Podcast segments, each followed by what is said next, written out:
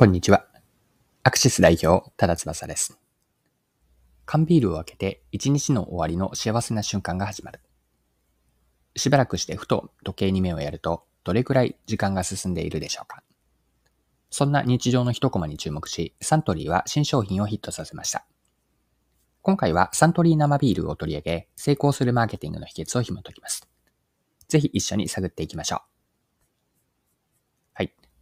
新発売したサントリー生ビールが売れています。過去最高の立ち上がりとのことなんですが、日経新聞にこのように報じられていました。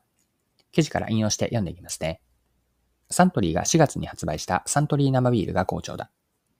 素材の味を引き出す製造工程を3回繰り返し、時間が経っても続く味わいを追求した。他社の主力品より低く抑えた価格設定も走行。過去20年のサントリーの缶ビール新商品の中で最速の発売9日で販売数量100万ケースを突破した。はい。以上が日経の2023年6月28日の記事からの引用でした。サントリーナバビールの開発の背景であったり、狙いについて同じ記事から見ていきましょう。読んでいきます。サントリーのビールといえば、高価格帯のザ・プレミアムモルツが主力だ。標準的な価格帯には、アサヒビールのスーパードライやキリンビールの一番搾り、札幌ビールの黒ラベルが出揃うまさに群雄割拠。サントリーがビール事業を始めて60年。この土俵に乗り込むことが長年の課題だった。ライバルが約30年前から安定したブランドを築く中、今のこれからの消費者に求められるビールは何か。新型コロナウイルス化を経て、家で過ごす時間が増えた。一貫を料理と一緒にじっくり飲む習慣が根付き、飲み干す時間が2018年の12分から2022年には18分まで伸びていた。時間が経っても美味しさが続く。次の一口を飲みたくなるような後味にも工夫が必要だ。主原料の麦芽とホップに加える副原料を試し、トウモロコシの澱粉部を引き割りにしたコーングリッツを採用。飲み終わりの爽快感が続くようにした。はい、ここまでが記事です。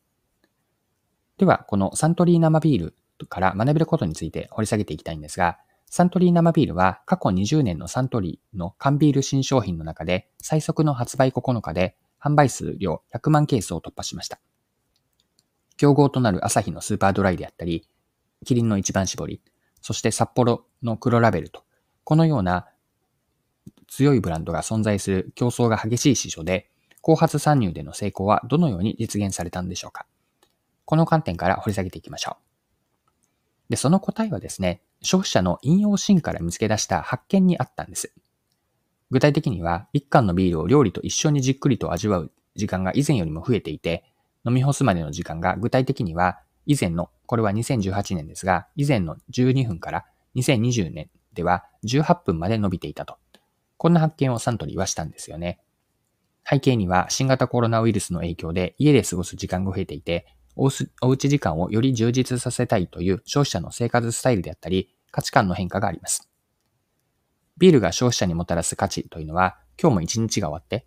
嫌なことも確かに多少はあったけれども、明日もまた頑張ろうと、自分を受け入れたり肯定する時間だということです。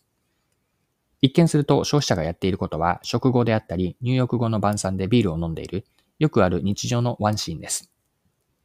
しかし、その時の人の心を覗いていけば、一日を過ごした自分へのねぎらいであったり、リラックスとか楽しみ、明日への元気づけなどがあります。ビールをじっくり味わう時間は素の自分になれる大切なひとときなんです。理解した消費者の変化をもとにサントリーは飲み始めて時間が経っても変わらない、味が変わらない生ビール、これを追求したんですよね。サントリー生ビールはビールをじっくりと時間をかけて楽しみたいという消費者にとってプルトップを開けて時間が経っても美味しさが続くという価値をもたらしています。他社の主力品より値段を抑えた価格訴求とともに他社の商品との再化を図りました。はい。で、今回の事例からマーケティングへの学びを一般化してみたいんですが、一般化すると、これから言う次のような4つのステップによって価値を作り出せるということです。価値を生み出す価値創出のプロセスとなるんですが、4つというのは1つ目のステップは、新しい現実におけるお客さんの変化を捉えると。お客さんの変化というのは生活スタイルであったり習慣、行動、気持ち、価値観、こういった変化を捉えると。二つ目のステップが、その置かれた環境において、これまでになかった消費者であったり、お客さんの課題感とか、未解決の問題を発見する。三つ目のステップが、問題を解決する商品やサービスを考案し、お客さんにとっての価値として提案します。そして、四つ目のステップですね。その商品を、サービスを使ってもらって、お客さんに価値をもたらすという価値実現。で以上、4つのステップを言ったんですが、この価値創出のプロセスの起点、スターティングポイントになっているのは、お客さんの生活であったり、ビジネス環境、行動や心理の変化を正確に理解することからです。お客さんの理解に基づいた価値の定義、価値提案、価値の実現。この順番でお客さんへの価値を生み出していくと。これをまさにサントリーナビールをやっていて、すごくいい事例だと思って共有しました。はい、そろそろクロージングです。今回はサントリー生ビールを取り上げて学べることを見てきました。最後に学びのポイントを振り返ってまとめておきましょう。価値創出のプロセスを最後に触れてまとめておきたいんですが、4つのステップがあって、1つ目は新しい現実におけるお客さんの変化を捉える。ステップ2が、その置かれた環境において、これまでになかったお客さんの課題感であったり、未解決の問題を発見する。3、問題を解決する商品やサービスを作って、お客さんにとっての価値として提案していく。そしてステップの4が商品またはサービスを使ってもらってお客さんに価値をもたらす。以上が価値創出のプロセスになります。はい、今回は以上です。最後までお付き合いいただきありがとうございました。それでは今日も素敵な一日にしていきましょう。